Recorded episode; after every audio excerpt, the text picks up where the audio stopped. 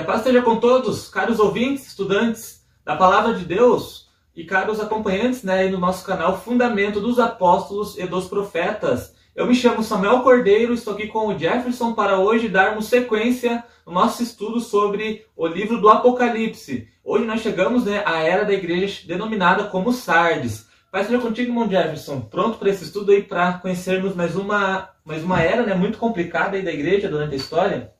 Meu irmão Samuel, paz seja convosco a todos os nossos amigos, nossas amigas, nossos irmãos de fé, nossas irmãs de fé. Você que tem nos acompanhado, seja muito bem-vindo a mais um estudo bíblico. Estamos aqui para lhe passar a mensagem bíblica sobre a igreja de Sardes. Também vamos discorrer um pouquinho muito sobre geografia e história Convidamos você a compartilhar nossos vídeos, a se inscrever. E você que gosta desse tema, você que gosta de escatologia bíblica, você que gosta de geografia, de história, você que tem nos acompanhado aí, peço que nos ajude a divulgar. É muito bem-vindo sua presença em nosso meio. Se quiser aí contribuir conosco, deixando aí um like e fazendo um comentário, sugerindo novos temas aí, que para o futuro vamos fazer novos vídeos. Seja muito bem-vindo. Então, irmão Jefferson, vamos começar com a leitura bíblica. Esta, né, da, sobre Sardes, está em Apocalipse 3, do verso 1 a 6. Então, se você tiver com a Bíblia em mãos, é muito importante acompanhar conosco. Apocalipse 3, do 1 ao 6. E ao anjo da igreja que está em Sardes, escreve: Isto diz o que tem os sete Espíritos de Deus e as sete estrelas. Eu sei as tuas obras, que tens o nome de que vive e estás morto. Sê vigilante e confirma o restante que estava para, para morrer, porque não achei as tuas obras perfeitas diante de Deus.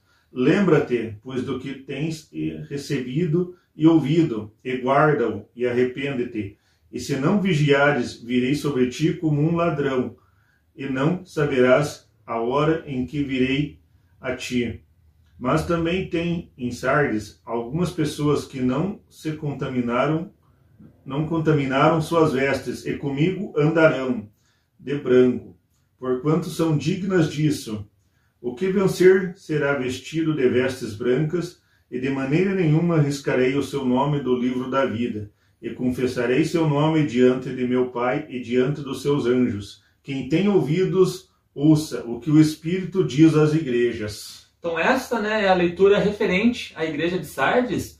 E como de costume, né, vamos começar ali com a geografia do local, né, Sardes e Irmão Jefferson. Essa outra igreja, né, que estava ali na mesma região onde estavam as anteriores, né, então é destinada, né, a um local denominado como Sardes. Fala um pouco para nós sobre cultura, posição geográfica dessa igreja.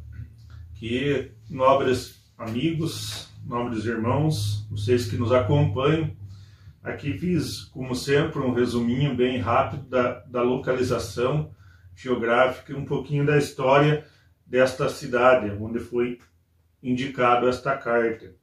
Hoje Sardes se chama Sarte, bem quase igual aí o nome deles. Ainda continua na Turquia, então todas as igrejas estavam ali, hoje na região que se chama Turquia, estava localizada a 125 quilômetros de Esmirna, foi capital do reino antigo da Lídia, depois da depois parte do império. Parte do império quando a Lídia foi uma satrápia, fazendo parte do império persa ali. Nos tempos de Roma foi sede da província romana da Lídia, após passar por reformas administrativas de Diocleciano e continuou a pertencer a Roma no período de Bizâncio, no período bizantino ali.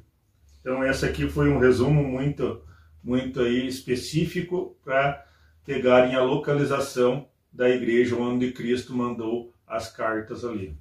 Então essa igreja também estava na região da Turquia e nós comentamos aqui um pouco da localização geográfica, né? Porque uh, é importante também, por mais que não seja a, a, mensagem principal, é bem interessante nós adquirirmos esse conhecimento histórico, né? Que todo conhecimento ele só tem a acrescentar, né? Tudo aquilo que tudo aquilo que estudamos nas escrituras principalmente a história, né, que é a principal ferramenta no estudo das profecias, porque a Bíblia, né, se comprova através da história, né, através das palavras dos profetas, quando se cumprem, isso nós podemos ver, né, temos registrado pela graça do Senhor nosso Deus.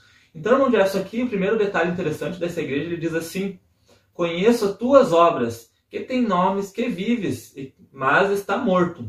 Então, irmão Jefferson, aqui é, é uma mensagem um pouco pesada né, para esses irmãos, porque eles têm nome que vivem, né? ou seja, eles tinham o nome da igreja de Deus, estavam incluídos na igreja de Deus, porém estavam mortos, isso por causa das suas obras, e muito influenciados, né, porque ocorreu um fato histórico muito importante dentro da era dessa igreja, que iniciou ali na, após o, o, ano 1500, 1517, 1520, né, está por aí o início dessa igreja, até ali o final da, dos 1260 dias, né, 1798 aproximadamente também, né, então essa é uma estimativa que nós não damos como certeza, mas é apenas uma especulação que para enumerar, porém o que nós sabemos, temos certeza que essa, essa da igreja coexistiu do, no momento em que surgiu a reforma protestante, muito conhecida no meio religioso.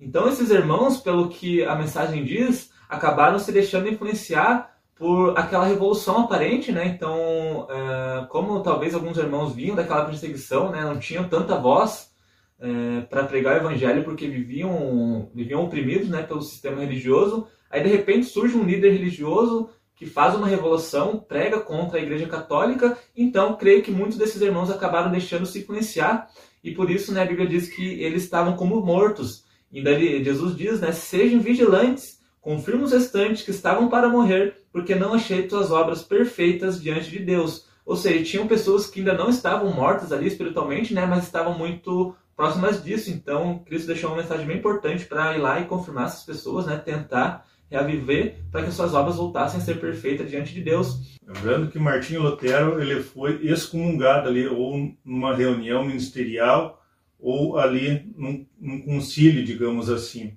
Ele foi tirado por causa de suas teses. Ele não queria sair da igreja estatal, ele queria apenas reformar a igreja. Reforma protestante, vamos ler aqui também, fiz uma breve análise aqui. Reforma Protestante em 1517, iniciada pelo monge agustiniano Martin Luther, Martinho Lutero, como conhecemos, que fixou suas 95 teses na igreja do castelo de Wittenberg, contra a venda de indulgências praticada pela igreja estatal, depois por seus súditos. O alicerce da fé romana foi excomungado numa reunião presidida por Carlos V na Dieta de Worms foi considerado um fora da lei em 1525. Casou-se com uma freira católica chamada Catarina Vombora, com a qual tiveram seis filhos, sendo três meninas e três meninos.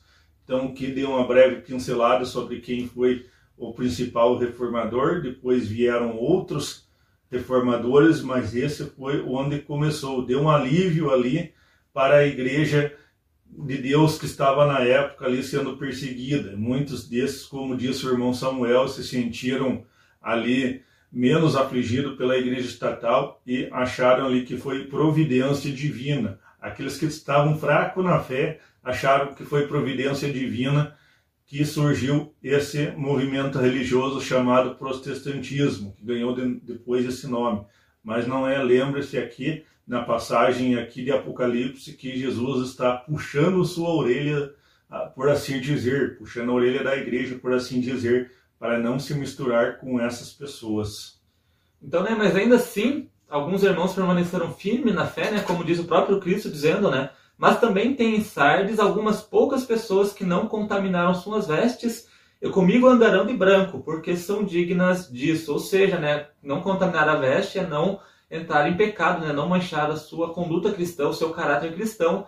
Então, né, sempre teve um povo, né, mesmo que em, em sua minoria, que não desviou da verdade, não se deixou levar por esse pensamento, né, porque conheciam bem a verdade de Deus. E os irmãos que estudavam né, as profecias na época já sabiam né, que isso iria acontecer, que algo do tipo poderia acontecer, porque a mensagem da igreja de Sardes é muito interessante, né, bem clara. E dentre a reforma protestante surgiram vários grupos religiosos que dão origens né, a várias denominações que conhecemos hoje. Eu separei algumas aqui, caro ouvintes, irmão Gerson, quero ler para os irmãos, que dentre a, a reforma, né, após a reforma, a principal foi a igreja luterana, liderada ali né, por, por Martinho Lutero. Também tivemos ali João Calvino, que acabou iniciando ali, né, ali o, o, a igreja presbiteriana. Também tivemos anglicanos, Tivemos os batistas, os metodistas, os pentecostais, que é o mais popular hoje em dia, né? é, e também os neopentecostais, que vieram um pouquinho mais tarde, mas acabaram todos se desligando da mesma reforma protestante. Irmão Jefferson, é, a reforma começou com poucas igrejas, né, principalmente ali com Lutero e João Calvino, e com o passar dos anos, quando, quanto mais havia discórdia, quanto mais havia necessidade né, de se reformar alguma coisa, mais igrejas vieram surgindo. E importante também, irmão Jefferson, nós destacarmos que a Igreja de Deus nunca precisou de reforma, né? a Igreja de Deus nunca morreu. Então, nós, por mais que algumas, alguns grupos religiosos preguem né, que a reforma protestante foi o renascimento da Igreja de Deus, isso é uma grande mentira, porque a Igreja de Deus nunca acabou, Deus sempre a permanecer, sempre a salvou, né, sempre aguardou no deserto justamente para que sua, ah, não, não viesse a manchar o seu caráter, né, a sua doutrina bíblica. Então, irmão Jefferson, é, hoje em dia, né, como eu comentei, existem vários grupos religiosos e, infelizmente, né, todos acabaram vindo da reforma protestante, ou seja, acabaram de deixar ali o colo de sua mãe, né, que nós conhecemos como a Igreja Católica, para iniciar sua nova caminhada como adultos, né, e hoje existem milhares e milhares de denominações religiosas. Realmente, irmão Samuel, muitas denominações religiosas aí pregando-se o nome de Jesus Cristo, ensinando conforme a lei acha melhor nas Escrituras, lembrando que a Igreja de Deus, a Igreja do Deus vivo, ela sempre acompanhou essas eras aí, tanto que quando nós aqui nos propomos a passar sobre as eras da Igreja, a Igreja de Deus sempre teve todas essas eras, um pequeno povo, um pequeno rebanho, ali uns fugiram, outros foram para o deserto, ali longe da ira do dragão, como fala as escrituras sagradas, e outros foram perseguidos, e sempre tinha ali o seu jeito de levar a mensagem. Mas eu digo a você que tem aí no seu coração que você não, você está numa dessas igrejas reformadas, mas você sente no seu coração que não está no caminho certo. É a mesma coisa que muitos de nós, quando não estávamos no caminho correto das escrituras sagradas, nós sentíamos que a igreja de Deus, ela sempre existiu, não teve necessidade de reforma. Se nós dizer que ela começou lá em, em mil e tantos anos lá, ela teve uma origem, nós estamos falando que Jesus é mentiroso, porque Jesus falou que as portas do inferno não prevaleceriam sobre a igreja, as portas da morte não iam prevalecer. Então a igreja saiu lá do tempo de Jesus Cristo, pregando pelo mundo como foi o ensinamento de Jesus ali, foi o mandato de Jesus, ir por todo mundo e pregar o evangelho a toda criatura, começando aqui na Judéia, em Samaria, até os confins da terra, que chegou até nós. E nos dias de hoje ainda existe essa igreja apostólica, ainda existe essa igreja que segue as doutrinas bíblicas, os ensinamentos de Cristo, os ensinamentos de Jesus. Nós não fazemos parte da reforma protestante, isso é bem claro nós falarmos aqui. Nós fazemos parte da igreja de Deus, a igreja bíblica. Então, né, é muito importante nós analisar, analisarmos isso que o irmão Gerson está comentando, porque se um homem fundou uma igreja e esse não foi Cristo, então ele automaticamente se torna a cabeça da igreja. Então, se a igreja, por exemplo, foi criada em 1910 por tal líder, Consequentemente, esse líder é o cabeça da igreja, e não Jesus Cristo. E lá, em, lá no, nos evangelhos é muito claro, né, quando Cristo disse para Pedro que sobre aquela pedra, né, falando de si mesmo, ele edificaria a sua igreja, e as portas do, do inferno não prevaleceriam contra ela. Então a igreja ela não pode ter morrido. Inferno, né, que nós conhecemos seu significado por Hades, ou sepultura, né, que significa morte. Então, quando ele diz que as portas do inferno não prevaleceriam contra ela, ele está dizendo que a igreja jamais morreria. E se nós concordarmos que a, a igreja sofreu uma reforma, então nós podemos é, começar a entender de que a igreja teve, se não morta, quase morta, e necessitou, uma, e necessitou de uma reforma muito grande, ou seja, de como se fosse um recomeço, o que é impossível para um homem fazer dentro da igreja de Deus, porque é essa, né, somente um tem esse poder, que é o sumo pastor, é o cabeça, é Jesus Cristo. E quando Jesus Cristo capacitou a igreja, né, enviou o seu Santo Espírito para ensinar em toda a verdade, então eu creio, né, irmão que não teve nenhuma necessidade de reformar aquilo que o Espírito Santo já vinha guiando a igreja né, durante todos esses anos. É, se houve uma reforma aí é como dizer que Jesus Cristo fez as coisas pela metade. Então isso aí não não justifica uma reforma. Jesus Cristo ele instituiu sua igreja, instituiu ali seu povo, aqueles que deveriam segui-lo, sendo ele judeu ou não judeu, sendo ele do povo de Israel ou fora do povo de Israel ambos fazem parte dessa igreja, tanto judeu quanto gentil eles fazem parte dessa igreja, e ele fez por completo, como as coisas de Deus vêm por completa e perfeita, não há necessidade de reforma, nem em 1517, nem em 1910, 1911, nem em nenhuma época aí, nem em 1844. Então não existe reforma na Igreja de Deus. A Igreja de Deus ela é perfeita. Muitos podem dizer, mas aonde estava a igreja de Deus nessa época? É claro, a Bíblia diz, é claro, ela estava escondida ali da perseguição estatal. Ela só teve um ar, um fôlego ali para pregar melhor quando surgiu essa reforma protestante ali, daí onde muitos irmãos acharam ali que estava correto se foram para essa reforma protestante, mas outros continuaram firme aí no seu modo de ensino, no seu modo de vida ali se abstendo de coisas que Deus falou para não se alimentar, guardando o sábado, crendo num Deus único, crendo que Jesus Cristo é o Filho de Deus e não um Deus, crendo no poder de Deus como sua força ativa, no Espírito Santo como força ativa de Deus, ali crendo em muitas coisas, dentre elas que a igreja não morreu e que ela não vai morrer até a vinda de Cristo, indo ao encontro de Jesus nos ares. Então, nós fazemos parte dessa igreja, nós viemos acompanhando essa igreja de Deus de lá, tem seus relatos na história, muito pouco ali tem seus relatos na história, mas nós nos fiamos aqui, ó, nas escrituras sagradas. Aqui mostra que a igreja não morreu, a igreja está viva, está trabalhando até hoje, ensinando até hoje, mesmo que sejam poucos irmãos como eram naquela época, também é nos dias de hoje. Então, é isso, caros ouvintes, fizemos aqui né, um vídeo não muito longo para tratarmos desse tema, né? Há vários outros detalhes, se você tiver interesse em estudar mais profundamente, é, mais profundamente sobre esse tema, entre em contato conosco, que nós temos tempo aí, né, para é, conversar mais sobre as escrituras, né, que é dever, nosso dever aqui, de qualquer um que está na igreja de Deus, é ensinar e pregar o reino de Deus. E as profecias claramente fazem parte dessa doutrina, é muito importante para guiar todo aquele né, que ainda não tem a luz das profecias, né? não, não conhece a verdade daquilo que aconteceu e de que vai acontecer segundo a palavra de Deus. Paz seja contigo, irmão Jefferson, e te conto com você né, para o próximo estudo sobre a próxima era da igreja.